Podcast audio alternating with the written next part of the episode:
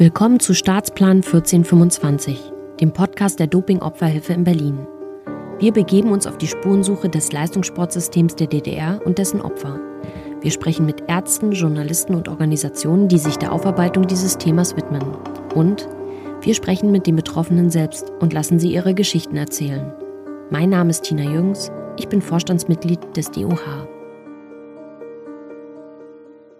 Als erstes muss ich dich natürlich fragen, liebe Gesine, wer bist du eigentlich für unsere Hörerinnen und Hörer? Ja, mein Name ist Gesine Tettenborn. Ich, mein Mädchenname ist Gesine Walter. Dann bin ich äh, 1962 in Weißenfels in Sachsen-Anhalt geboren. Und meine beiden Eltern waren Kunsthandweber mit eigenen Werkstätten wie war das mehr. Verhältnis zu deinen Eltern? Waren die auch sportbegeistert oder war das ein Thema zwischen euch? Nee, also meine Eltern waren eher kunstbegeistert. Die haben sich eher für Kunst und so interessiert. Also es ist, mein Vater ist ein einziges Mal zu einem Wettkampf gekommen, um mich zu trösten, dass wir nicht zur Olympia gefahren sind. Ansonsten ist für meine Eltern also nie jemand bei irgendeinem Wettkampf gewesen. Aber wie bist du dann aus so einer Kunstfamilie dann in Sport gekommen? Ich hatte auch künstlerische Talente, muss man sagen. Ich mhm. habe auch mal Olympiade und sowas gewonnen und Mathe-Olympiade war ich gut, aber ich bin da immer nur bis zur Kreisebene gekommen. Da haben sie mich nicht weiter delegiert, eben wegen meinen Eltern, weil die selbstständig waren. Das waren ja Kapitalisten.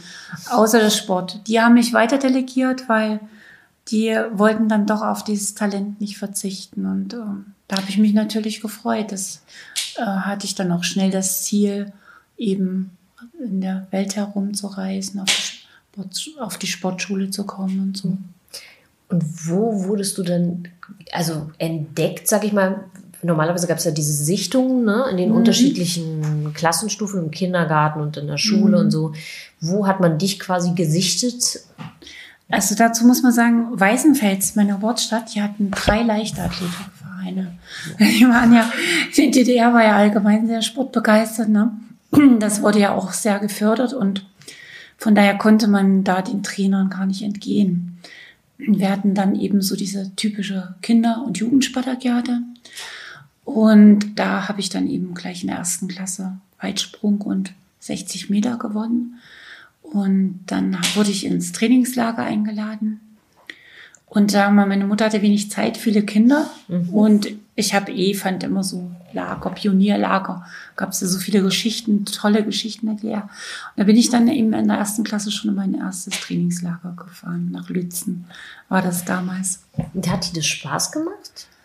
Ja, ich hatte schon ein bisschen Heimweh, aber äh, der Trainer, also die Trainer waren sehr nett, also die beiden, Herr Hein und, und Freund Conner. Ich war die Jüngste, die andere Mädchen waren aber auch lieb. Wir haben dann, die haben abends im Bett immer Lieder gesungen erzählt und das fand ich natürlich total spannend. Wie gesagt, als ich da, da ich ein Scheidungskind war und meine Eltern wenig Zeit hatten, ich war gewohnt, mit Gleichaltrigen umzugehen und mir da so meinen Platz zu erkämpfen, sag mal mal. Das heißt, du bist so sechs, sieben und bist dann sozusagen in so einer Trainingsgruppe drin, muss ich mir das so vorstellen? Ja, kurz vor meinem achten Lebensjahr mhm. war ich mhm. dann schon in der Trainingsgruppe. Also danach bin ich dann regelmäßig zum Training gegangen. Wir haben schon damals schon Stotz gemacht, Hürdenlauf, also alles, Hochsprung, Weitsprung. Weitsprung war mein besonderes Talent, aber auch alles andere haben wir gemacht. Und im Winter dann das entsprechende Konditionstraining. So Bauch- und Rückenmuskeln, Medizinball an die Wand werfen. Eigentlich dieses typische Leichtathletiktraining, was man heute auch noch so macht als Grundlage. Wie mhm. oft war das so? Also wie, wie oft in der Woche hast du Zweimal da? Zweimal die Woche. Mhm. Trainingszentrum mit den anderen zusammen. Ja. Wie hast du das erlebt? War das irgendwie locker oder war das, war das schon mit Druck oder war das noch? Nee, das war locker. War, noch, okay. war alles auf Spaß und Spaß und Förderungsebene. Also und das war meins. Also das war meins dann, ja, die Leichtathletik und das Training auch so einer Klasse, wenn die dann geraucht haben und so, haben die gesagt, nee, Gesine, du darfst nicht rauchen, du bist so Sportlerin und so. Äh, es war ganz okay alles, ne? Wie viele Geschwister hattest du, wenn du sagst, ihr wart viele zu Hause? Ja, fünf. Vier, also wir waren fünf. Mhm. Also ich habe bei meiner Mutter noch vier Geschwister und bei meinem Vater noch eine Schwester. Und deine anderen Geschwister, sind die auch im Sport dann aktiv gewesen oder warst du da die Einzige, die da ein, ein, ein, jüngerer Bruder von mir ist immer mit zum Training gegangen. Okay. Aber er war nicht so ein großes Talent halt. Ne? Also ich stelle mir das jetzt so vor, mhm. äh, du gehst da zweimal in der Woche zum mhm. Training, es macht dir Spaß, es ist locker, ja. du triffst auch andere Jugendliche sozusagen mhm. und du fühlst dich da aufgehoben, kann man das ja, sagen? Ja, ja. Okay. Das wurde so ein Teil meiner Identität und meiner Träume eben auch. Ne? Die Nachbarn hatten uns mich dann schon immer mal eingeladen bei der Olympiade und haben gesagt, hier komm, kannst Olympia, Olympia gucken. Weil, weil die wussten ja, dass ich schon sportlich sehr erfolgreich war und so. Ne? Dann habe ich ja 72 die Olympiade in München habe ich gesehen bei unseren Nachbarn. Und 76 die Olympiade dann auch im Fernsehen. Und was hat das ausgelöst? Hast du gedacht, ah, das möchte ich auch? Ja, vor allen Dingen die Reisen, ne? Äh, München oder in Montreal. Wo liegt das? In Kanada. Boah, die können da hin und mhm. fliegen die mit dem Flugzeug und so. Also ich habe dann schon als Kind so Bilder von fremden Ländern über mein Bett gehängt und so. Das war so ein richtiger Traum, der mich begeistert hat. Und an welcher Stelle fing das dann an? Oder wie muss ich mir das vorstellen? Du warst im Trainingszentrum und der normale Verlauf war ja, ne? Mhm. du wurdest delegiert und kamst auf die KJS. Nee, so einfach oder? war das nicht. Ich, okay. ich, ich, ich, musste dann zum Test nach Halle mhm. und die haben mich aber abgelehnt aus kaderpolitischen Gründen, weil ich zu viel Westverwandtschaft hatte. Mein Vater, seine Eltern waren drüben und auch zwei seiner Geschwister. Und wie gesagt, meine Eltern haben beide in der gleichen Stadt gewohnt. Und da hatten die Kater politische Einwände vom Halle Weißenfels. Und das hat man dir so direkt mitgeteilt oder wie hast du davon hm. erfahren? Ja, ich glaube schon. Ich glaube schon, die haben gesagt, das geht nicht wegen deiner Westverwandtschaft einfach so. Wie alt warst du da?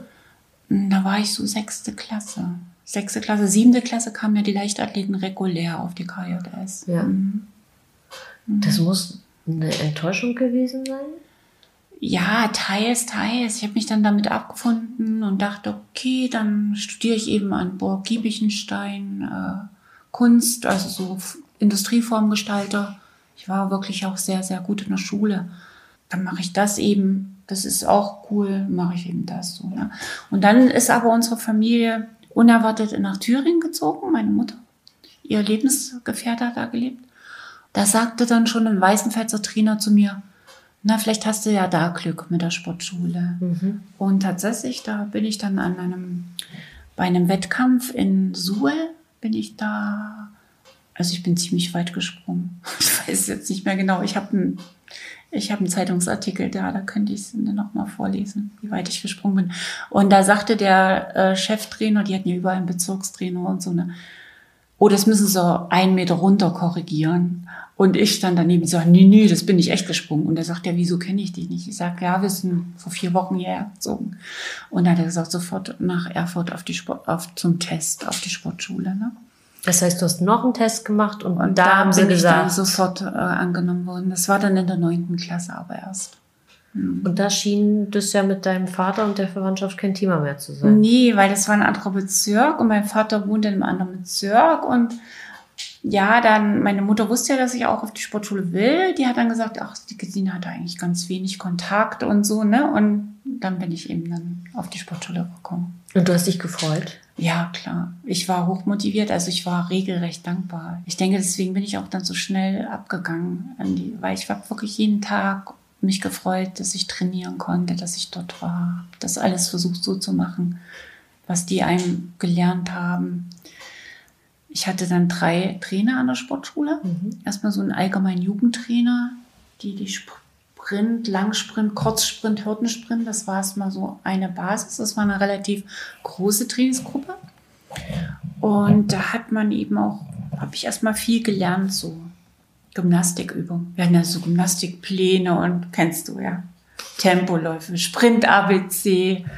Ja, Deswegen war ich dann eigentlich auch eine ganz gute Übungsleiterin in Baden-Württemberg, weil ich das, mir das alles so Spaß gemacht hat, hatte. Ne? Dann eben, wie zieht man sich an, dass man im Winter nicht krank wird, Mütze immer auf und so weiter. Ne? Wiegen, mhm. ich war damals zu dünn. ich musste abends noch extra Puddingsuppe und sowas essen, damit ich überhaupt mal ein bisschen in die Pötte komme. Ermüdungsbad und so weiter. Und ja, ähm, dann in der oh, was war das? Zehnten Klasse bin ich dann zu meinem Trainer Eberhard König gekommen. Und da war, der hat sich dann erstmal ziemlich viel Zeit für mich genommen und hat mir so Start-Lauftechnik und so beigebracht. Und da äh, bin ich dann ruckzuck in die Olympiamannschaft gelandet. Ne? Wow, das geht aber jetzt sehr schnell. Das also ging ganz schnell, ja. Von, von was für einem Zeitraum reden wir? Von Beginn sozusagen der Sportschule bis zu dieser ja. Qualifikation? Ja, also in der neunten Klasse, das war im Februar 1978, bin ich auf die Sportschule gekommen und bin dann schon 79, bin ich dann schon ähm, bei der Jugend mitgelaufen. Und in der, in der Hallensaison 79, 80 war ich dann schon DDR-Juniorenmeisterin im Sprint. Wow. Ne? Und da bin ich dann zum Herrn König gekommen. Und dann habe ich die Erfurter Erwachsenensprinterin im Frühjahrstraining habe ich die schon geknackt. Da habe ich die schon abgezogen bei den Starts. Ne? Und dann äh, bin ich halt also gleich als Jüngste, als Ersatzläuferin in die, in die Nationalmannschaft gekommen. Sehr beeindruckend. Jetzt der Unterschied ne, zwischen mhm. dem Trainingszentrum, wo du angefangen hast, und dann jetzt auf der Sportschule. Also was ich jetzt so höre, ist, es gab eine viel größere Professionalität, was ja, so Technik klar. und Know-how betrifft. Ja, ja. Wie war die Stimmung sozusagen im Training? War das, wie, war das auch noch so familiär und so mit Spaß an der Freude oder gab es da eine andere Form von Umgang auch mit Leistungsdruck und Vorgaben und sowas alles? Also zu der Zeit habe ich Leistungsdruck noch nicht empfunden. Mhm. Aber äh, natürlich hat sich dann das Verhalten sozusagen der Sportkameraden untereinander verändert. Ne? Manche mussten, also meine Freundin musste, ist dann runtergegangen von der Sportschule oder die, die ich dann überholt haben, die waren natürlich auch nicht so begeistert davon und so. Da hatte mein Trainer, hatte ich noch ein gutes Verhältnis zu meinem Trainer. Und war die, das, das sozusagen dieses, wie soll ich das sagen, die Dynamik zwischen euch jetzt auch, wenn wir gerade, wenn wir nachher später mhm. über Staffel reden und so, wie war das? Wart ihr da Konkurrenten? Wart ihr Team? Wie hast du das empfunden? Ähm, ich bin dann ja mit, mit meinen späteren Staffelkolleginnen Dagmar Rübsam und Sabine Busch in einer Klasse gewesen. Also wir waren zu dritt in der Klasse, Abiturklasse. Und das war insofern erstmal unproblematisch, weil ich Kurzsprinter war und die beiden waren Langsprinterinnen. Da war das erstmal nicht so problematisch. Ich habe die 100, 200 Meter gemacht und die haben die 400 Meter gemacht. Und äh, das hat sich dann aber erst verändert, als mich mein Trainer dann auch die 400 Meter hat trainieren lassen, weil er dachte halt, könnte ich auch so schnell mich entwickeln, wie ich dann über einen Kurzsprint mich entwickelt habe. Da hat sich dann vieles dann halt verändert, weil ich ja dann in ihre Sphäre mit rein bin sozusagen. Ne? Ähm, ja. Was hat sich da verändert? Äh, ja, das weiß nicht, ob ich das hier sagen darf, aber einer hat halt dann auch für die Stasi also auch Berichte geschrieben. Was du aber nicht wusstest natürlich. Nee, das wusste ich nicht. Aber das ist natürlich immer schlecht für so ein Klima. Ne? Also, also die hat über uns beide Berichte geschrieben.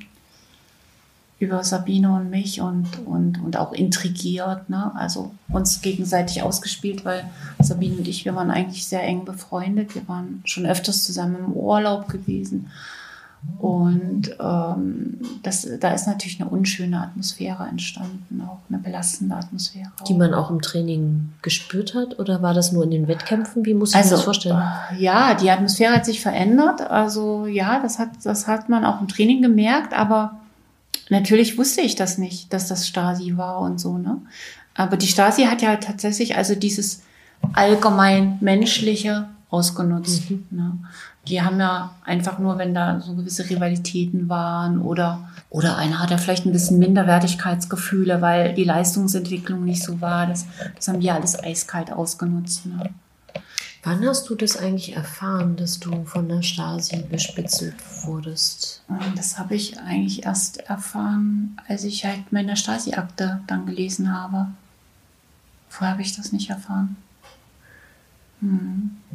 Da kommen wir ja sicherlich später auch nochmal dazu, sozusagen äh, ne, nach den Erfolgen und auch nachdem du ja. gesagt hast, so, du bist nicht mehr im Sport. Ja. Aber das, was ich sozusagen im Vorfeld auch recherchiert habe, ist, dass ja die Stasi ja durchaus sehr umfangreich nicht nur in der Trinksgruppe mhm. recherchiert hat, sondern auch darüber hinaus. Stimmt das? Ja, die haben in der Schule rumgefragt, also den Schuldirektor anfragen und äh, dann eben die Athleten, die sich haben bereit erklärt haben, äh, dazu einen Bericht zu schreiben.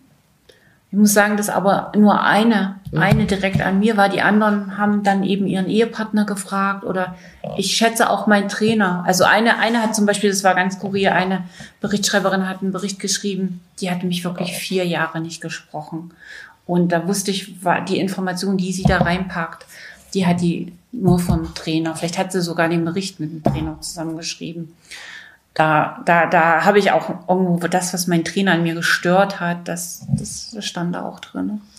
Aber jetzt könnte ich ja natürlich mal naiv fragen, warum sollte man sozusagen dich bespitzeln wollen? Also was war der Grund, warum die Stasi meinte, sie müsse alles ganz genau wissen?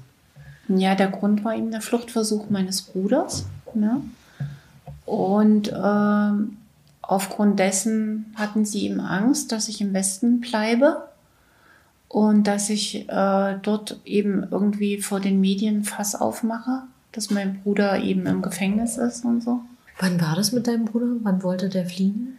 Der ist, der ist geflohen 1980, als, als ich bei der Olympiade war. Da hat er seinen Fluchtversuch gemacht über Ungarn, über die Grenze. Ja, dann ist er halt gefasst worden, ist in Haft gekommen, ist da ungefähr anderthalb Jahre waren das, wo er in Haft war. Und da musste ich halt auch unterschreiben, dass ich mich, mich, mich nicht mit ihm treffe oder so und nicht mit ihm unterhalte. Da habe ich mich aber nicht dran gehalten. Also der hat mir dann erzählt, dass er eben auch wegen mir wahrscheinlich nicht freigekauft worden ist, dass er, ja, dass alle seine Kollegen eigentlich im Westen entlassen wurden, außer er. Und das zweite Mal ist er dann in Haft gekommen weil ihm ein ehemaliger Haftkollege geschrieben hat, äh, wir könnten doch mit deiner Schwester was machen in, bei den Olympischen Spielen 1984 mit Amnesty International, ebenso über ihn. Der hat ihm Briefe geschrieben und mein Bruder, ähm, der wollte das eigentlich nicht, aber er hat halt die Briefe, ich weiß jetzt nicht, ob es richtig oder falsch war, er hat halt die Briefe zur Polizei gebracht, um denen zu zeigen, dass er das nicht will. Aber die haben ihm das ganz böse ausgelegt als Spionage und feindliche Organisation, was die da für Paragraphen hatten. Und das ist ein zweites Mal in Haft gekommen. Jetzt muss ich mal nachfragen, damit ich das sozusagen mhm. in meinem Kopf zusammenkriege. Für mich scheint das wie zwei Welten zu sein, aber ich weiß nicht, ob das ist. Du bist da im Sport und du machst was, was ja. du offensichtlich ganz begnadet kannst. Du ja, hast klar. ein gutes Trainingsumfeld. Mhm. Ja, es gibt Druck, aber du bist eigentlich mhm. zufrieden und du ja, bist sozusagen ja. deinem Traum von Olympia nah. Mhm. Und dann passiert es mit deinem Bruder. Hast du das mitgekriegt, dass er das geplant hat oder war das Nein. außerhalb deiner Welt und du warst selbst ganz überrascht? Wir waren alle überrascht. Also wenn das jemand von uns mitgekriegt hätte, der wäre ja auch mit in den Knast gewandert. Ne? Das waren ja die Gesetze. Der hat das auch extra heimlich gemacht auch um uns zu schützen eigentlich. Ne? Wie war das, als du es dann erfahren hast? Ich und alle aus meiner Familie hätten gedacht, das war's, ich fliege von der Sportschule. Aber die Erfurt wollte mich nicht rausrücken. Mein Trainer hatte äh, dann eine Bürgschaft für mich übernommen, irgendwie bei der Stasi. Also wenn ich irgendwie abgehauen wäre, dann, wär, dann hätte er den Rest seines Lebens irgendwie Laub haken müssen oder so. Ne? Und so haben die eben dann versucht, sich abzusichern. Kannst du was über ihn erzählen, Eberhard König, dein, dein Trainer? Wie war der? Ja, er hat eben da für mich eingestanden. Ich weiß nicht, ob er das freiwillig gemacht hat. Kann schon sein, dass er das freiwillig gemacht hat. Das hat aber eben auch unsere Beziehung dann belastet ab, ab seitdem. Ne? Er war eben auch unsicher, hat immer Dankbarkeit von mir eingefordert und das heißt, es gab ein Vorher und Nachher in eurer ja, Beziehung? Ja, ja, ja, die hat sich ja ganz stark, da sind dann echt starke Spannungen entstanden, auch deswegen. Wie war das vorher? Also bevor das alles war, war das jemand, dem du vertraut hast? Und ja, ja, ich vertraut und der hat auch voll hinter mir gestanden. Aber später hatte ich dann den Eindruck, er will mich eigentlich auch gerne loswerden. Also der hat mich dann oft so zusammengefaltet. Ich, wir haben uns ja unterhalten, du hast das ja auch erlebt. Ähm, dass, dass, dass wir dann so Aussprachen hatten, meine, wegen meiner Einstellung, weil ich ja nicht in die SED gegangen bin und so, ne? Das ist noch ein anderes Thema. Du, bist Ja. nicht, du solltest in die SED gehen, weil man eben in die Partei gegangen ist, muss, sein. Ja, die sind davon ausgegangen, wenn du jetzt Olympiakader bist und du bist Vorbild und so weiter, ne?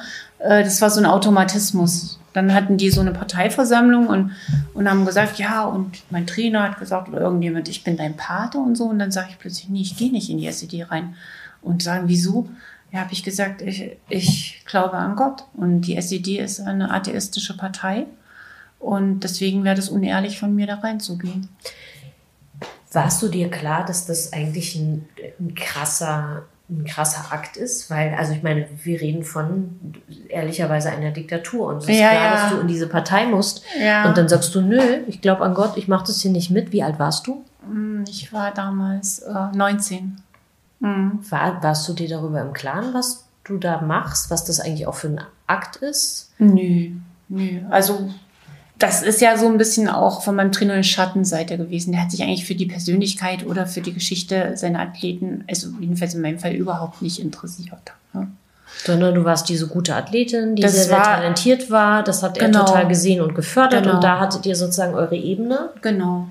Und, ihm war nicht klar, dass du gläubig bist und das deshalb nicht machen kannst? Nee, nee, das war ihm nicht klar. Ich glaube, der war, der hat, der war dann sehr enttäuscht von mir. Also der hat dann, der hat dann wirklich gesagt, nie in meinem Leben ist mir so jemand Arrogantes wie du begegnet und so.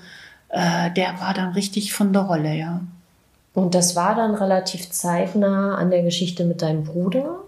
Ja, das war danach. Also, mein Bruder war schon im Gefängnis. Aber ja, für mich, weiß auch nicht, hat halt, hat halt zu mir gehört. Ich habe als Juniorin habe ich auch immer gebetet gehabt vor jedem Start und so. Das äh, wollte ich nicht aufgeben. Meine Eltern, das war ja vielleicht auch das einzige Gute, was mir meine Eltern mitgegeben haben, den christlichen Glauben. Ne? Meine Mutter hat mich in die Christenlehre geschickt und mein Vater hat auch immer gebetet äh, vorm Essen und so. Also nicht das Einzige. Sie, wir haben ja auch viel in puncto Kreativität auch gelehrt. Ne? Nicht das einzige Gute, aber fand, fand es immer ganz gut so. Ich versuche nur gerade mir vorzustellen, wo du da bist. Jetzt bist du Mhm. ne, da äh, auf der Schule, du läufst diese Rekorde, Mhm. du bist dieses Talent, äh, dann fördert dich der Trainer sehr. Mhm. Dann passiert es mit deinem Bruder, total überraschend, was ja schon ein Schock Ja, klar. muss. Dann kommt diese Sache mit der SED und du sagst einfach, nö, mache ich nicht. Mhm. Hat das irgendwas, diese Dynamik, irgendwas in dir verändert oder hast du das als Dynamik wahrgenommen oder waren das so Einzelteile und du hast das nicht miteinander verbunden? Es hat ja keiner gesagt, wir leben in einer Diktatur. Gut, ne? natürlich Das nicht. war uns ja damals nicht bewusst, ja. Das war, das war halt schon rein, rein von meinem Gefühl her, dass ich so gehandelt habe. Ne? Hm, Man muss halt auch dazu sagen, meine Mutter war auch in der SED und die war aber ausgetreten. Auch aus dem Grund, ne? Und das wusste ich und, und die hatte noch gesagt, ja, du wirst wahrscheinlich nicht drum rumkommen, da einzutreten. Ich habe gesagt, nee, ich will da aber nicht rein. In dem Moment war es mir auch alles egal. Also es, bei mir gab es immer so immer so eine Deadline, wo mir dann auch alles egal war. Wieso schmeißt du mich eben runter? Ich habe noch andere Talente, ich brauche den Sport nicht. Wow, das haben natürlich aber ganz, ganz wenige Sportler. Ne? Ich glaube, Ja. dass das diese Fähigkeit zu sagen, na, es gibt noch so viele andere Sachen, für die ich mich interessiere Ja, und ja. mit denen ich, in denen ich auch gut bin. Ja, genau. Ich habe ja dann auch äh, von mir aus den Antrag auf Entbindung vom Leistungsauftrag gestellt. Also ich wurde nicht rausgeschmissen. Ne?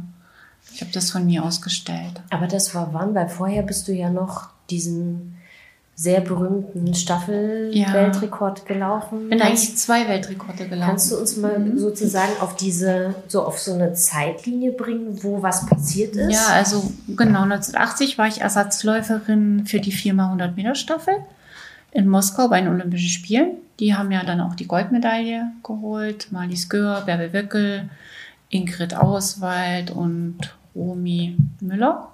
Und äh, da war ich, also musste ich da immer gucken, falls da was ist, dass ich da einspringen kann.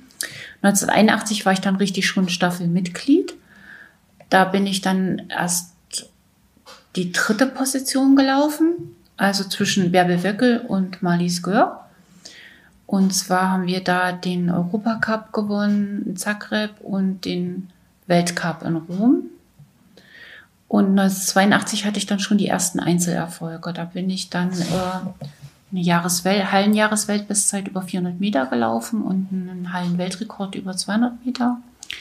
Und hatte dann bei den Europameisterschaften Einzelstarts über 100 und 200 Meter. Bin ich über 100 Meter bin ich Fünfte geworden, über 200 Meter Vierte und war Stadtläuferin in der 400 Meter Staffel. Und da haben wir dann eben wieder die Goldmedaille geholt und dann kam ein Verletzungsjahr. Dann habe ich mich ein bisschen übernommen im Training. Ich war, wie gesagt, sehr ehrgeizig und hatte ich einen Ermüdungsbruch. Und dann im 1984 sind wir dann eben diesen Weltrekord gelaufen. Mein Trainer wollte mich wegen dieser schwierigen Konstellation eben in beiden Staffeln fit machen, in der 4x100 Meter Staffel und in der 4x400 Meter Staffel. Und in dem Fall war ich, da habe ich mich dann für die 4x400 Meter Staffel äh, qualifiziert, bin ich die Olympianorm gelaufen, weil wir sind ja dann nicht nach Los Angeles gefahren oder geflogen, weil da hat ja alles boykottiert. Also der ganze Ostblock hatte ja die Olympischen Spiele boykottiert.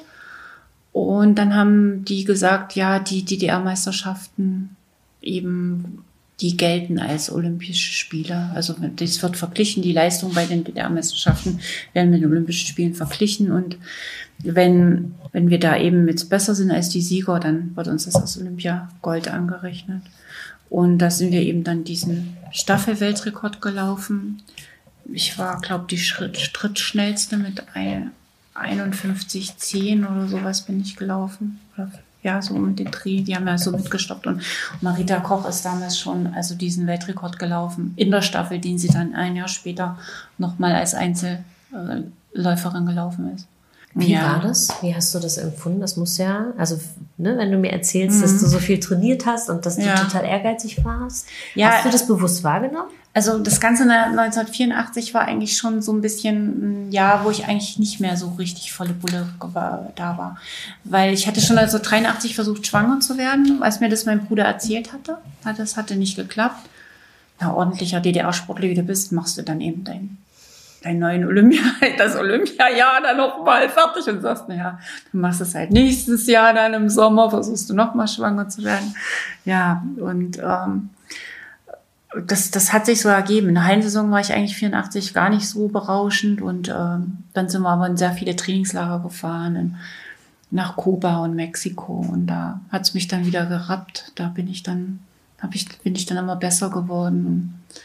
Bin dann irgendwie in dieser Staffel auch gelandet, muss ich sagen. Ich war dann lange nicht mehr so fokussiert wie an den Anfangs. Es klingt so, als ob du mental schon so ein bisschen Abstand Ja, ich habe da schon Abstand, genau. Mhm. Weil, weil wenn du wirklich schon versucht hast, schwanger zu werden und da raus musst und sagst, raus wolltest und ich hatte ja dann auch schon mein Abi fertig und hatte eine Lehre angefangen. Also ich hatte dann auch schon ein bisschen Geld verdient, wo ich mir sagte, gut, dann kannst du auch für dein Kind irgendwie sorgen.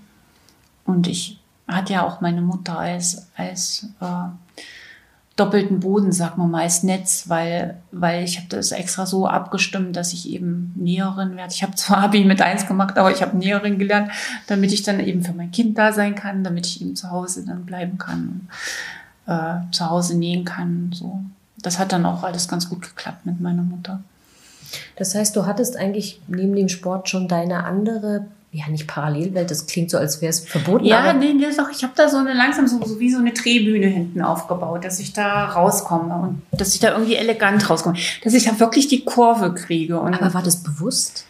Ähm, ja, das war, also das war nicht bewusst, aber ich war ja zu der Zeit bei einem Psychologen, mhm. der auch mit, also mit, Unbe mit dem Unbewussten zusammengearbeitet hat und äh, und da haben wir so meine Probleme besprochen, die ich auch hatte damals und das hat sich so dann ergeben. Also der hat mir, mir beigebracht, so ein bisschen auf meine Gefühle zu hören und, und so ein bisschen da Wege zu suchen. Also aber wie bist du da rangekommen? Weil für mich klingt das sehr außergewöhnlich. Ja, das war wieder. Dass man sich einen Psychologen, das war ja nicht verbreitet damals. Nee, nee, meine Tante, äh, die war Katechetin bei der evangelischen Kirche.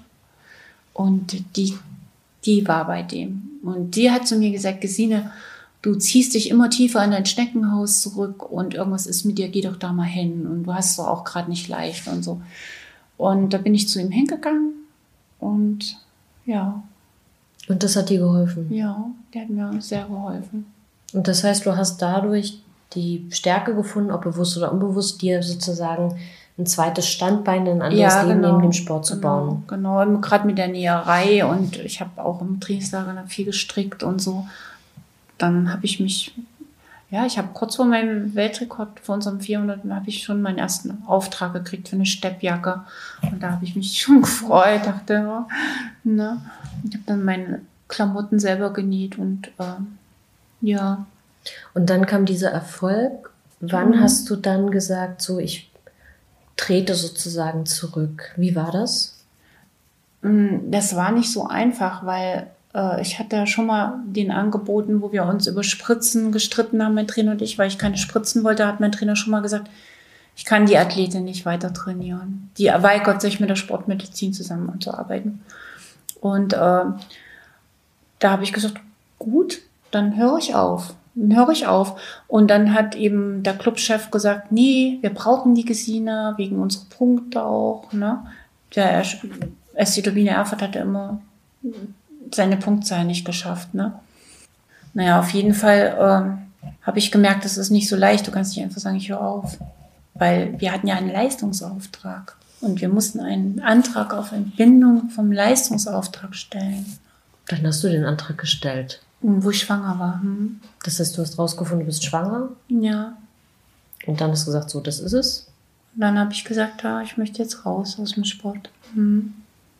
Wie wurde da reagiert von deinem Trainer und auch von den Funktionären?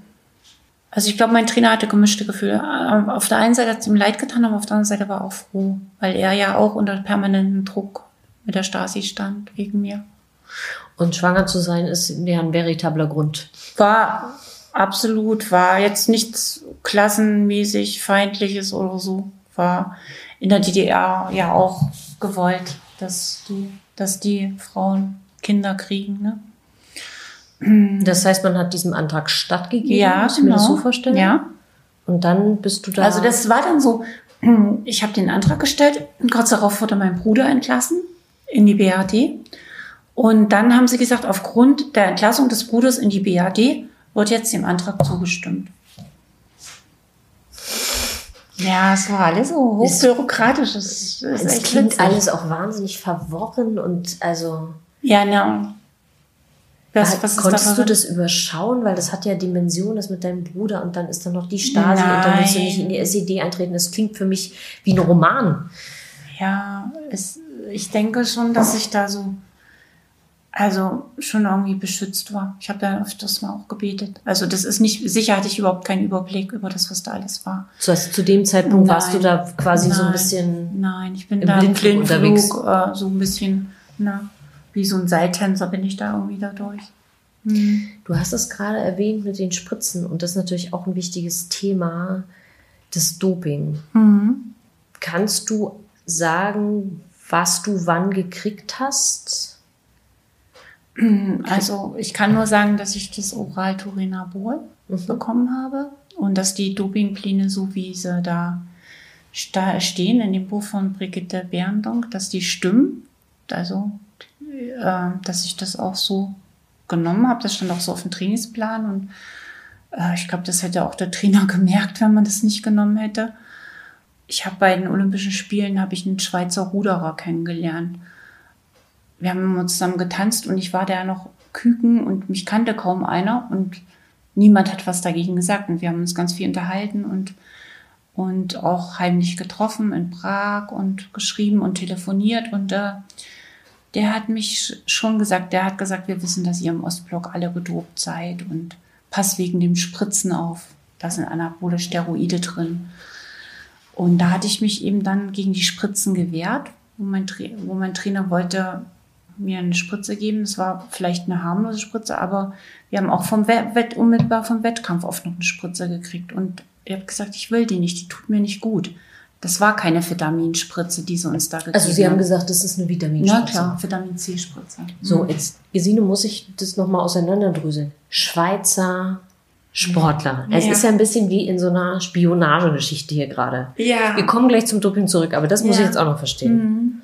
Du hast dich mit einem Schweizer Ruderer bei Olympia oder wo habt ihr euch kennengelernt? Ja, bei Olympia in Moskau, im Kulturzentrum bei der Disco, ja. Und dann habt ihr gesagt, Mensch, wir finden uns sympathisch, wir bleiben Freunde? Ja, er war schon bis mir. Wir haben schon verknallt. Also wir, wir haben erstmal immer getanzt. Also er hat mich immer wieder aufgefordert und getanzt und sich mit mir unterhalten. Fand er wahrscheinlich auch spannend.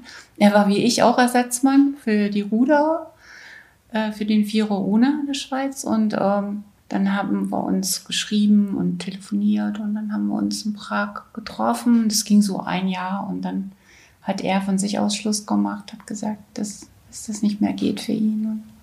Aber wie arrangiert man, ich weiß, das ist jetzt eine total blöde Frage, aber wie arrangiert man heimliche Treffen in Prag mit einem Schweizer Ruderer? Also das klingt für mich. ja, ja, okay, ich war schon abgefahren. ein bisschen verrückt, ja. Also ich habe halt dann gesagt, ich habe Grippe. das war das einzige Mal, ja. Wir haben ja zwischen Weihnachten und Jahr trainieren müssen. Ne? Also Weihnachten durften wir zu Hause, aber Silvester musste man dann zwischen den Feiertagen trainieren. Und dann war wieder Silvester und dann habe ich halt gesagt, ich bin krank, ich habe Grippe und ich kann nicht kommen, ich kann erst im neuen Jahr kommen. Und dann bist du nach Prag gefahren? Und dann bin ich nach Prag gefahren, ja. Aber hat das, also. Das hat keiner das gemerkt. Hat keiner Nein. gemerkt? Nein. ist ja irre. Ja, ich habe so mit Stasi-Akten, das hat wirklich keiner, keiner gemerkt. gemerkt. Das ist ja wirklich mhm. jetzt total überraschend. Auch, auch mit dem, also als ich, also wir haben uns beim letzten Mal verfehlt und die Schweizer Sportlerin hat auch gesagt, ich darf ihren Namen sagen, das war Cornelia Birki, die Langstreckenläuferin, der habe ich den Brief dann an ihn mitgegeben. Und die hat den abgeschickt und der ist auch bei ihm angekommen. Und, und der hat dann wusste das auch keiner, weil das nicht durch die normale DDR-Post nee, gegangen genau. ist. Und dann hat er an meinen Vater geschrieben. Und ich habe dann, ich weiß nicht, ob ich ihm das in Moskau schon in den Brief reingeschrieben. Ich habe geschrieben, ich muss immer mal die Adressen wechseln, wunder dich nicht oder so. Aber er konnte sich das wahrscheinlich schon denken. Ne? Mhm. Und zum Telefonieren bin ich halt meistens dann nach Leipzig gefahren, in die Telefonzelle. Ich musste öfters nach Leipzig wegen meinen Kontaktlinsen. Und dann habe ich da immer telefoniert, wenn ich in Leipzig war. Das in sich ist ja schon wieder also eine eigene Geschichte. Ja. Wie war das für dich, als er dir dann gesagt hat, das mit dem Doping und mit den Spritzen? Hast du gesagt, ah nee, das, da muss ich jetzt, da darf ich nicht drüber reden? Also ich stelle mir das als einen Nein, ich Moment das, vor. Ja, ich habe mir das erst im ersten Moment, sagen wir mal, nicht so gleich geglaubt. Weil wir wurden ja auch geschult, also der Klassenfeind und der hetzt und so, ne? Ähm, habe ich gesagt, ja, das wird da wird ja immer gehetzt hin und her. Wir hetzen über die und die hetzen über uns und äh, wer weiß, ob das stimmt. Und wo ich dann aber äh, vor Athen hatten wir so Spritzen gekriegt und da habe ich irgendwie gemerkt, da habe ich mich gar nicht wohl gefühlt mit dieser Spritze. Also mein, ich habe mich total dick gefühlt, als ob ich so eine, so eine Sau wäre, also wie so eine Art Wildschwein. so, ne? Und das war gar nicht ich und das war gar nicht das, was ich liebte. Und dann habe ich eben gesagt, ich nehme nie wieder eine Spritze und auch vor Wettkämpfen nicht und so. Und da hat mein Trainer gesagt, jetzt reicht's. Das kann ich, das kann ich nicht mehr verantworten und so. Was war in der Spritze? Das weiß ich nicht. Ja. Das weiß ich nicht. Aber wenn du sagst, dass diese Angaben auch in dem Buch richtig sind und dieses Turinabol, ihr habt das als Tabletten gekriegt? Und ja. Der Trainer ist gekommen und gesagt, jetzt nimmst du diese Tabletten oder wie war das? Ja, also das fing vor Moskau an. Sonst hätte ich ja auch nicht diesen Leistungssprung wahrscheinlich nicht so schnell gehabt. Wie alt warst du da? Da war ich 17. 17. Mhm und hat gesagt, das äh, ist eben Medikament, um, um das hat Jena Farm entwickelt, um unsere Sportler zu unterstützen und äh, das ist äh, unterstützt dich beim Training, das sind unterstützende Mittel. Ja. Und das hast du dann über einen Zeitraum von wie vielen Jahren insgesamt bekommen? Also ich habe das 80 gehabt. Ja, 80, 81, 82, 83 ja nicht so viel. 84, vier Jahre. Und da war dir das sozusagen bewusst und dann hast du die Tabletten gekriegt und dann habt ihr noch Spritzen vor solchen ja, ja, genau. äh, Wettkämpfen mhm. bekommen. Hattest du den Eindruck, dass man vorher auch schon irgendwas verabreicht hat über Getränke oder Lebensmittel oder irgendwie sowas oder bei anderen Untersuchungen? Oder war das wirklich so, wo du sagst, nee, da hat es eigentlich wirklich angefangen? Nee, da hat es angefangen. Okay. Hm, da hat es angefangen. Wir haben zwar auch mit dem Dünn Vital, ich hatte das gelesen, das haben wir auch gekriegt. Mhm. Aber das fand ich so eklig. Das habe ich, die habe ich immer weggeschmissen, die Tüten. Aber das war auch schon eigenartig, das Dünvital, ja. Ich habe äh, in einem Interview mit dir gelesen, dass du gesagt hast, dass die Dopingmittel auch irgendwie dich verändert haben und weil du das auch gerade mhm. so geschildert hast, ne, dass du dich überhaupt ja. nicht wie du selbst gefühlt ja, hast. Genau.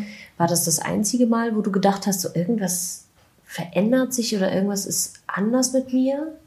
Ja, also ähm, gerade 84, wo ich dann älter wurde und ich hatte das Jahr Verletzung zwischendurch, ähm, ist mir das da, ist mir das noch bewusster geworden. Ich hatte mir auch so ein Yoga-Buch aus Japan mitgebracht mit Zen-Yoga, da habe ich immer Yoga gemacht und da habe ich dann irgendwie gemerkt, dass also, dass da wie so ein Ruck durch den Körper geht. Weißt du, das ist nicht so, da habe ich manchmal gedacht, ich würde lieber meine eigenen Muskeln aufbauen, irgendwie mit Eiweiß und Krafttraining. Warum geht denn das nicht?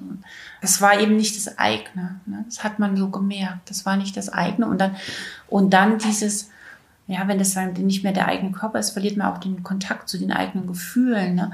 Und, und die anderen sind ja auch alle so drumherum. Ja? Das, das vergisst man immer. Man ist ja nicht der Einzige. Und Sondern alle im Kader. Alle so. sind ja mhm. dann so. Ne? Und das ist dann so eine ganz eigenartige menschliche Atmosphäre auch. Ne?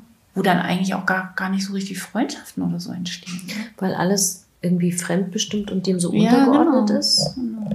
Das wollten die ja auch gar nicht. Ne? Ja, das, ich habe auch schon gesagt, wo wir jetzt in Erfurt hatten wir so eine Doping-Aufarbeitungssache, da hatte ich auch gesagt, Mensch, äh, Dagmar, Sabine und ich, wir, wir sind äh, zusammen in die Schule gegangen, wir haben zusammen trainiert, wir, wir sind durch die halbe Welt zusammengeflogen, wirklich schöne Sachen, aber wir sind nie Freunde geworden, ja. Das ist, eigentlich das ist doch ne? krank. Das ist doch total krank. Also, wenn ich das jetzt so bei meiner Tochter sehe, ne, ruft mal einer von der Schule an oder so, ne? Das ist halt, weil wir eigentlich alle traumatisiert sind. Also wenn selbst jetzt Sabine und ich uns eigentlich gut verstehen, aber trotzdem erinnere ich sie vielleicht an was, was ihr weh tut und, und sie erinnert mich an was, was mir weh tut und deswegen bleibt man lieber bei sich selbst oder ja. gibt es so einen Kontakt? Ja, also ist schwierig. Mhm. Mhm. Jetzt bist du diesen Rekord gelaufen, dann bist du schwanger, du, du stellst diesen Antrag, es muss ja alles seine Ordnung haben. Ja, genau. Dann wird dem stattgegeben. Mhm. Und was passiert dann? Weil du warst ja bis dahin sozusagen Sportlerin, hattest viele ja. andere Sachen auch. Ne? Mhm. Ich glaube, im Gegensatz zu ganz vielen Sportlern. Ja, ja.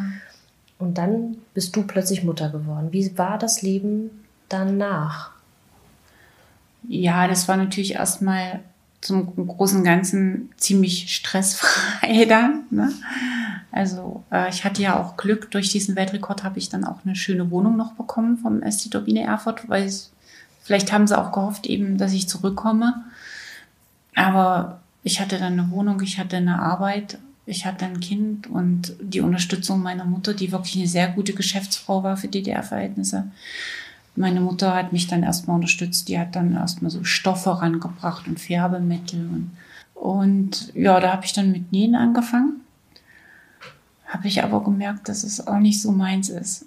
Ich habe das zwar immer so gemacht, als dass ich da was habe zum Rauskommen, aber äh, ich habe mich dann immer mehr auch für Psychologie interessiert. Also das hat mich dann wirklich begeistert, wie mir der Psychologe geholfen hat und was es da alles für Wissen gibt. Und der hatte auch viel aus dem Westen, so Freud und Jung und solche Sachen, äh, mir da auch zum Lesen gegeben. Und ja, aber ähm, ich bin dann, wo mein Sohn ungefähr ein halbes Jahr alt war, bin ich in die Studentengemeinde gegangen nach Erfurt und da habe ich dann auch ganz liebe Freunde gefunden.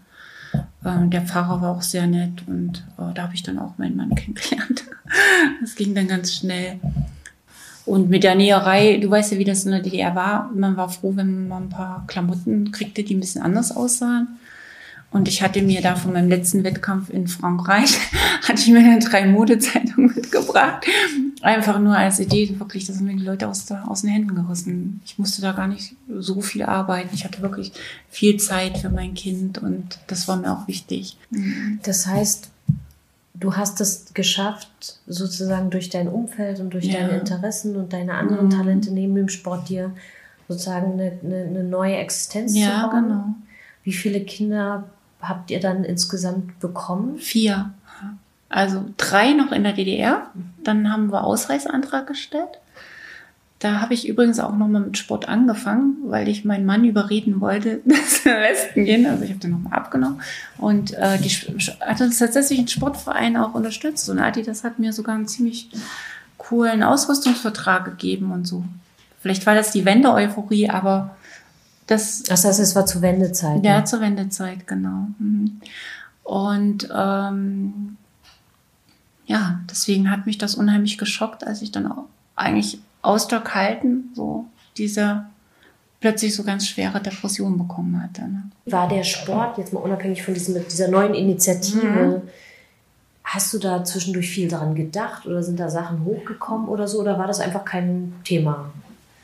Also zu DDR-Zeiten war das kein Thema mehr, weil ich habe dann zuletzt meinem Trainer auch gesagt, ich möchte die Werte des DDR-Leistungssport nicht an meine Kinder weitergeben. Ich war wirklich mit DDR-Leistungssport war ich fertig. Aber, aber, woher kommt diese Einstellung, dass du da so straight warst? Weil ganz viele haben das überhaupt nicht. Äh, das weiß ich nicht. Also. Was fandst du so verwerflich an diesen Werten? Ähm, Oder ja, was? Die, die Art, wie die mit mir umgegangen sind dann. Ne? Das, das hat mich dann schon auch genervt irgendwie. Also, äh, also auch schon, schon allein, wie das losging wir müssen dich für den DDSP unentbehrlich machen. Und da hat mich mein Trainer auf die 400 Meter trainiert, die mir eigentlich gar nicht lagen, wo ich auch ständig überlastet war und äh, ich hatte auch zwischendurch Laktatwerte von klinisch Toten und das, das war, das war dem aber auch egal. Es war dem egal. Äh, ne? Und auch wenn ich mal irgendwas erzählte, was mich belastet, deine Probleme möchte ich haben und so. Ähm, ich, ich, ich war wirklich drauf und dran, den Trainer zu wechseln. Ich habe das auch mit dem Psychologen besprochen, aber das, ist, das sagt, das geht nicht. Also ging halt auch nicht in der Konstellation. Und die Einsicht bei dir, dass das, also Einsicht, es klingt so ein bisschen blöd, aber diese, mhm. diese, diese Betrachtung, das, das gefällt mir nicht. War das schon in dem Moment oder erst als du Mutter geworden bist und dachtest, ey, eigentlich, das möchte ich so? Ja, genau. Okay. Genau, wenn, wenn du Mutter wirst, dann denkst du ja, was will ich das meinem Kind auch antun, ja oder nein? Das ging ja auch drum, warum ich das so sagte. Das war für den, das haben die mir noch, noch so als, was weiß ich, verkauft. Gut, der Sportclub wollte wegen mir eine Kinderkrippe einrichten. So weit, so gut. Und da habe ich gesagt, okay, und was wird, wenn ich ins Trainingslager muss? Ich muss ja dann wieder drei, vier Wochen, acht Wochen ins Trainingslager. Das war ja schon mal der Punkt, weswegen keine Beziehung richtig funktionieren konnte im DDR-Leistungssport. Und äh, da haben die gesagt, ja, dann tun wir dein Kind halt in so eine Wochenkrippe, dann kommt es in so ein Heim, das ist ganz toll, das machen manche und da brauchst du dich um gar nichts kümmern. Und da habe ich gedacht, da ist mir das da so rausgerutscht, weißt du, und diese, diese absolute Abgebrühtheit, ne? Äh, oder die denken, dass eine Frau für ihre Karriere wirklich alles opfert ne? und dass man denn noch dankbar sein muss und so. Und das heißt, mit bis dahin hat es aber so keine Rolle gespielt. Ihr seid umgezogen und dann war lange Zeit alles gut. Ja. Ja. Mhm. Und wann und dann sagst du, kam plötzlich. Ja, wie gesagt, ich wollte meinen Kindern, also auch mit dem psychologischen Wissen, was ich wusste und aus meiner eigenen Lebenserfahrung, ich wollte unbedingt, dass die eine glückliche Kindheit haben, erstmal als Basis. Ne? Und äh, das war für mich wichtig und deswegen war ich da, was in Baden-Württemberg sowieso üblich war, zu Hause geblieben und habe nur immer mal auf 400 Euro Basis, 400 Mark waren das ja damals ge gejobbt und oder habe mal was Ehrenamtliches gemacht und ähm, dann kam das plötzlich. Also vielleicht hing es auch mit diesem, dass es anfing schon mit diesem Stasi-Gedöns da, dieser, diese Stasi-Akte. Die hast du in der Zeit bekommen? Ja, 97, genau. Da habe ich die wieder weggeschmissen, aber da habe ich die erstmal verbrannt, dann wurde es aber auch nicht besser, es wurde immer schlimmer. Dann habe ich mir die wiedergeholt, dachte ich, vielleicht habe ich gedacht, brauchst du noch mal irgendwas, um was nachzuweisen, habe ich sie mir wiedergeholt ähm, ja, das ist äh, ziemlich plötzlich gekommen. Das heißt, 97 warst du das erste Mal damit konfrontiert, mhm. was passiert ist. Mhm. Kann ich mir vorstellen, dass man das, das nicht gleich, also dass es erstmal ein Schock ist. Ja, ja. Und dass man aber auch Zeit das irgendwie zu ver braucht, das zu verarbeiten. Ja, ist, ja. Und, ja. Da, und da kommen wir jetzt ins Gespräch. Das ist ja der Punkt, der wegen dem Doping geschädigt ist. Diese emotionale Verarbeitung. Ne? Was viel zu wenig berücksichtigt wird. Wenn du jetzt ein Problem hast und ich bin dann, ich bin dann nicht mehr weitergekommen, dann kam diese Vergangenheit und ich konnte das emotional nicht verarbeiten. Erst mit diesen vielen Hilfestellungen jetzt, was überhaupt los ist, wie der, wie der Dopingschaden jetzt bei mir exakt äh, liegt, eben in dieser kognitiven Störung, dass, dass ich das nicht richtig emotional verarbeiten kann oder dass es mir sehr, sehr schwer fällt. Und in dem Punkt, dass ähm, Traumata auch da sind. Ich habe dir das erzählt, es hört sich alles ganz witzig und tough an, ne? Aber, Aber da verträgt man ja auch viel. Ja. Ne? Aber wie hast du, das klingt jetzt nämlich so, mhm. als hättest du dann mit einem Punkt dieses Wissen gehabt, was, was, was dir passiert ist oder wie das nee, funktioniert? Nee, das habe ich mir erst angeeignet. Ich wusste gar nichts. Also ich wusste gerade mal, wie Trauma geschrieben wird und sagt, gut, das haben irgendwelche US-Soldaten, die in Vietnam waren. Aber ich hätte nie gedacht, dass das mal für mich in Frage kommt, so ein Thema. Ne? Das heißt, du hast dich auf den Weg gemacht, um dich zu belesen und das rauszufinden, ja. hast dir psychologische Hilfe gesucht. Ja. Und und vorher war 97 das erste Mal konfrontiert damit mhm. sein und mhm. dann hat das in dir gegärt, so das Wissen oder wie muss ich mir das nee, vorstellen? Das, also ja, das war dann schon ganz schlimm. Also ich wollte mich echt umbringen, weil äh, ich hatte richtig Angst vor dem, was da in meinem Inneren ist. Ich wusste nicht, was, da, was ist da los, was ist in mir. Ähm, alle Probleme, die ich bis jetzt hatte, sind von außen an mich herangetragen und jetzt ist was in mir ein Problem. Und äh, da musste ich da erstmal ziemlich lange, ziemlich starke äh, Psychopharmaka nehmen. Und war ich, irgendwann war ich mir dann hundertprozentig sicher, dass ich auch Doping geschädigt bin. Da habe ich mich dann auch streichen lassen. Das war dann 2010. Da kommen wir gleich dazu. Mhm. Ähm, ich würde gerne wissen, wie man, wie du das geschafft hast, diese Bewältigung hinzukriegen. Ja, also wenn also, du sagst, ja, ne, das ist ja mhm. genau das, was sozusagen quasi gehemmt war oder was, ja. was so komplex war, dass du gesagt hast, alleine kriege ich das, ich weiß gar nicht mehr jetzt, ja. wie ich mir selbst helfen soll. Wie hast du es denn dann geschafft? Weil das ist ja ein Prozess von mhm. mehreren Jahren, oder? Ja, auf alle Fälle. Auf alle Fälle. Also, ähm, ich habe dir erzählt, dass ich damals bei dem Psychologen war. Das war so meine Blaupause. Da wusste ich, da habe ich auch einige Kindheitserlebnisse, unschöne Kindheitserlebnisse mit ihm aufgearbeitet. Und äh, da wusste ich, wie sowas funktioniert, Aufarbeitung. Und vor allen Dingen auch, dass es Sinn macht. Viele zweifeln ja, sagen, ach, was soll ich mich jetzt mit dem ganzen Quark beschäftigen und ich versinke ja nur im Trübsal oder so.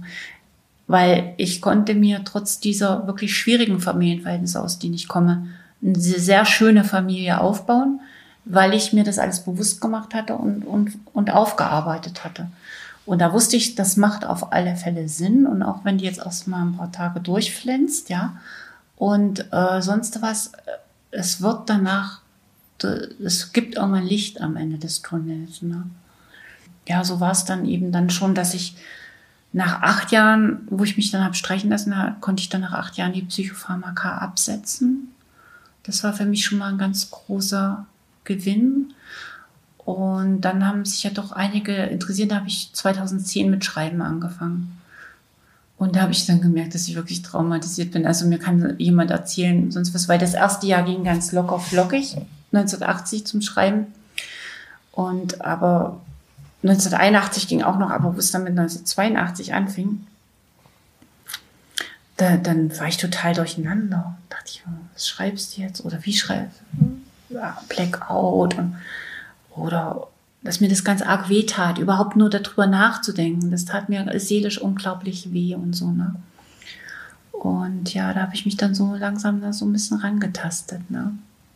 Das heißt, es war quasi eine Kombination von deiner Erfahrung sozusagen aus der mhm. Vergangenheit, mhm. wahrscheinlich auch eine Form von Resilienz dadurch, ja, ne? weil ja, du auch klar die auch immer neben dem Sport diese andere mhm. Welt gebaut ja. hattest, ja. ja. ganz bewusst auch. Mhm. Psychologische Hilfe, mhm. ähm, Psychopharmaka mhm. sozusagen, die dir vielleicht auch Stabilität Auf alle Fälle. Recherchen darüber, was passiert ist, hat das auch eine Rolle gespielt, also zu verstehen, wie es eigentlich organisiert war, oder hatte das für deinen Heilungsprozess keine wirklich große Auswirkung? Doch, doch, auf alle Fälle. Ja, eben dieses Buch von Jutta Braun und solche historischen Sachen, dass man erstmal sieht, ja, man steht nicht alleine da mit dem Schicksal. Und, ähm, und obwohl es eben auch individuell ist und jeder anders damit umgeht, ist ja auch jedem sein Recht. Oder eben jetzt dieses Staatsdoping in der DDR, eine Einführung von Anne Drescher, das war auch eine ganz, ganz große Hilfe für mich. Ja, und was, ich mir alle Filme zu dem Thema angeguckt im Internet, ne? Einzelkämpfer und auch Kraftakt und solche Filme, ne? Wo, wo eben dann auch Sachen gesagt wird, da sage ich, ja, gut, das kenne ich auch von mir. Du hast diesen Rekord streichen lassen, mhm. 2010. Mhm. Was, woher kam dieser, dieser Wunsch danach? Ja, eigentlich auch aus meinem Glauben heraus. Weil irgendwann ist mir dann auch bewusst geworden, dass es ja schon auch Betrug ist. Ne? Und es ist mir auch wirklich nicht leicht gefallen. Ich habe wirklich, muss ich echt sagen, auch wenn das kitschig klingt, ich habe mich hier gekniet und habe unter Tränen und Kraft gebetet, dass ich das schaffe. Weil ich war schon auch mega stolz auf meine Erfolge.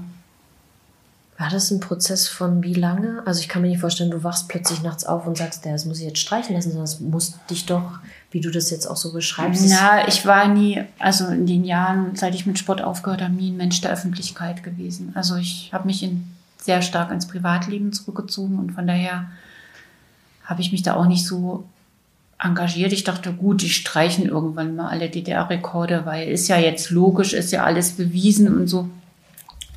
Und dann kam ja das auch mit dem Internet immer mehr auf, mit dem Wikipedia. Und dann sagte mein Sohn so zu mir, Mama, da will ich auch mal drin stehen und so. Das war zum Beispiel ein Punkt, da habe ich gesagt, na, hm, sollte dann schon drin auch stehen, dass das eben gedobter Rekord ist und so, ne? Oder dass ich mich habe streichen lassen und so. Das habe ich mir dann so richtig vorgestellt. Es steht dann auch irgendwann so ein Sternchen, wie bei Ines Geibel, da habe ich mir das so richtig vorgenommen ne? und habe das dann in Angriff genommen. Und eben, wie gesagt, mein Glaube war da, war, war, waren viele so Hinweise überall. Jetzt mach das mal. Ist langsam Zeit. Ne? Hat das für dich was verändert? Also dieser Akt des Streichens, hat das bei dir auch nochmal oder wie du das empfindest, irgendwas verändert? Oder war es erst eher so, dass es eine Abbildung dessen war, was vorher an Veränderungen passiert ist? Ja, das war ein Ergebnis, okay. aber es war auch wieder ein neuer Anfang, weil ich hätte wirklich nicht gedacht, dass es irgendwo jemanden interessiert. Hätte ich echt nicht gedacht. Weil ich war jahrelang wirklich nur ein Privatmensch, Hausfrau, Mutter, mal ab und zu Übungsleiter und Minijob, ne? Äh, wirklich das hat mich schon sehr überrascht. Ne? Und dann kamen ja auch noch zwei Filmteams vom MDR. Und dann haben, hat mich auch eine Frau gefragt, wie, wieso sind die anders und wieso haben sie das anders gesehen? Und, und da habe ich gesagt, naja, das ist eben, ich habe mich damals in Moskau in Schweizer verliebt und er hatte eben auch seine Sichtweise mir rübergebracht. Und damit hatte ich mich dann der Folgezeit immer wieder damit auseinandergesetzt. Ne? Die haben, der, der hat ja eine ganz andere Sichtweise, der kam ja aus einem völlig anderen System. Sie wurden ja auch dazu erzogen, zum Beispiel zu hinterfragen, Dinge einfach zu hinterfragen oder zu relativieren. Mal, wenn wir in der DDR was relativiert haben, gesagt, na ja, das kann man so oder so sehen, dann haben wir gesagt, du hast keinen festen Standpunkt, ja, du bist unzuverlässig und es ging ratzfatz. Die, man musste da immer äh, die Linie einhalten. Also es war schon im Denken drin und, und, und, und dieses Denken von ihm, das hat mir gefallen. Also auch dieser, geistige Widerstand, den die Schweiz immer kultiviert hat, da ist so ein gewisser Virus auch übergesprungen, will ich mal sagen. Äh, das hat mir imponiert und da habe ich für mich dran immer weitergearbeitet. Ich habe dann auch Hermann Hesse gelesen und so. Ähm, oder eben auch mich für C.G. Jung äh, begeistert, der auch Schweizer war. Und habe ich auch gemerkt, also wie sehr die DDR eigentlich hinten dran hängt, dass unser sogenannter Fortschritt und so, dass das alles eine Lüge ist. Ne? Wie empfindest du den Umgang jetzt mit diesem ganzen Thema, also mit dem Leistungssport, aber auch mit überhaupt dem System DDR? Weil wenn du das jetzt so erzählst und auch das Interesse sozusagen von, mhm. von Journalisten und so davon berichtest, wie siehst du das? Wie wird damit umgegangen bei uns in der Gesellschaft oder wie empfindest du das? Hm, ja, da wird unterschiedlich damit umgegangen. Also ich würde sagen, gerade auch in Ost und West wird ganz unterschiedlich damit umgegangen. Also im Westen äh, ist das halt, äh, ja, sagt man gut, man hat euch missbraucht und das war wirklich teilweise schrecklich, wie sie mit euch umgegangen sind und sagen dann auch noch, bei uns haben sie auch gedopt und so, sagen viele noch und haben, haben ja jetzt auch noch viele Westler zugegeben im Osten ist eben dann doch noch die stark diese Denkweise verbreitet, wieso? Ich muss doch die Tabletten nicht genommen haben. Also da war ich sehr enttäuscht von der Thüringer Allgemeine. Ne? Die haben ja direkt nach meinem, nach der Streichung dann ein Interview mit Sabine Busch geführt und die hat dann gesagt, wieso? Man muss sie ja nicht genommen haben. Ne? Also so wischiwaschi wie zu DDR-Zeiten. Das war wirklich, das war wirklich komisch. Und ja, dann versucht man auch immer mal was aufzuklären und dann bei dem einen Film, den der MDR gemacht hat, da kamen auch ganz böse Kommentare. Äh, wieso, der Westen hat auch gedopt und ihr macht nur unsere DDR schlecht und so, ne? Und äh, dass, dass es eben diese Ideologie hat die Menschen wirklich nachhaltig geprägt, dass da irgendwie äh, die Empathie irgendwie auch verkümmert ist, auch, auch für, die, für die Einzelperson. Ne? Es wird immer alles gleich so in Schubladen oder, oder Klassen ne? oder so gesehen. Mhm. Trifft ja. dich das sehr, wenn, wenn du damit so konfrontiert wirst? Na, ich habe da eigentlich keine großen Erwartungen gehabt, wie ich dir sagte. Ne? Ich, ich taste mich da langsam vor und ich sag mir, es ist eben so, es ist eben durch diese Vergangenheit nicht anders möglich, wie es jetzt ist. Es ist ja eigentlich schon, Deutschland hat ja da an, schon, an sich schon eine führende Position überhaupt in der Dopingaufarbeitung. Überhaupt, dass es möglich ist versuche ich das positiv zu sehen und dankbar zu sein, dass es möglich ist, überhaupt offen darüber zu sprechen. Wie geht's dir dann, wenn du jetzt deine eigene Geschichte betrachtest? Also wenn ich jetzt so, mhm. weißt du, das Gespräch ja, mal so nachvollziehe ja. und denke, da hast du angefangen und dann gab es wirklich diese unglaublich, ja, wie ich finde, krassen Ereignisse. Ne? Mhm. Und du bist da so durchgegangen mhm. und bist ja auch in einem Verarbeitungsprozess gewesen, auch über lange Zeit ja. und immer wieder. Und es ist ja auch eine ja. konstante ja, Geschichte. Genau. Ne? Wo, wo würdest du dich da jetzt verorten? Für dich gerade? Wie meinst du das? So von der Verarbeitung sagst du, ich bin, ich habe das für mich abgeschlossen und damit ist es okay? Oder sagst du, nee, es gibt immer noch Sachen, da bin ich noch nicht ganz durch und da brauche ich auch noch meine Zeit, um damit für mich gut umzugehen? Hm, hm. Na, ich denke schon, dass ich einen großen Teil schon verarbeitet habe. Ich bin, ich, ich bin ja auch schon Zeitzeugin. Ne? Äh, meine Mutter hat da Gott sei Dank so viele Zeitungsartikel von mir aufgehoben. Die konnte ich alle laminieren und so. Und da kann ich den Schülern was zeigen, auch wie man in der DDR das so gehandhabt hat. Ne? Das, das ist eben auch mir persönlich sehr wichtig, dass die DDR nicht im Nachhinein verklärt wird weil von der Idee des Sozialismus sind die ja überhaupt nicht sozialistisch mit uns umgegangen. Wir, waren ja eigentlich eher wie so Sklaven oder so, ne? So, das ist eigentlich ein Witz, dass, dass man dann heute sagt, oh, das war ja so sozialistisch, ne? Äh, dass, dass, da, dass man da sagen kann, okay, das hört sich gut an, wenn du das in einem Buch liest oder, oder der Sozialismus seine Welt. Das Thema hatten wir, das Problem hatten wir ja schon. Aber in der Praxis sah das ganz, ganz anders aus. Ne? Ist dir das wichtig, das weiterzugeben? Ja, auf alle Fälle. Auch das ging ja so schnell mit der Wende. Also ich habe dann auch gemerkt, dass meine Kinder eigentlich ganz wenig über die DDR wussten. Und von daher war mir das schon wichtig. Dann habe ich das auch mal die fünf Jahre auch aufgeschrieben. Ne? Dass ich das auch äh, dann weitergeben kann, meinen Kindern, meinen Enkelkinder. Wenn jetzt uns andere Sportlerinnen, Sportler ähm, zuhören, was würdest du denen raten, die jetzt auch mhm. ne, im DDR-Leistungssportsystem waren? Was würdest du denen raten oder mitgeben wollen, sozusagen aus deiner eigenen Erfahrung? Oh ja, wäre ein schöner Traum, wenn noch mehr ehrlich wären. Ne? Würde vieles einfacher werden. Sicher für sie, für sie selber vielleicht nicht ganz einfach. Es ähm, muss ich auch sagen, würde ich mir auch von, von unserer Gesellschaft weniger Selbstgerechtigkeit und mehr Verständnis wünschen. Ne? Äh, weil ich habe da schon Sachen gehört, und von einem SED-Unrechtsbeauftragten, ja, wenn man da was unterschreibt, da weiß man doch schon, dass was nicht stimmt und so, ne, dass man schweigen soll und so. Sag ich, na holla, wie waren wir in der DDR erzogen? Wie, wie waren wir sozialisiert? Was haben wir uns getraut, dem Trainer zu widersprechen oder so? Das war, das war doch alles nicht der Fall. Auf der anderen Seite, die Trainer und so, die haben sie durchgewunken, ja. Und bei uns wird wirklich jedes Haar in der Suppe gesucht. bei uns Betroffenen. Das finde ich extrem ungerecht. Und da würde ich mir auch mehr Fairness auch von den Gutachtern und diesen Leuten, die dann eben auch für die Rentenrehabilitationssache zuständig sind. Also ich wurde da auch sehr unfair von meiner Gutachterin beurteilt, muss ich sagen. Das war Staatsplan 1425, der Podcast über das Leistungssportsystem der DDR und dessen Opfer. Wenn Sie selbst Betroffener sind oder sich für die Anliegen der Doping-Opferhilfe interessieren, gehen Sie auf unsere Website unter www.no-doping.org.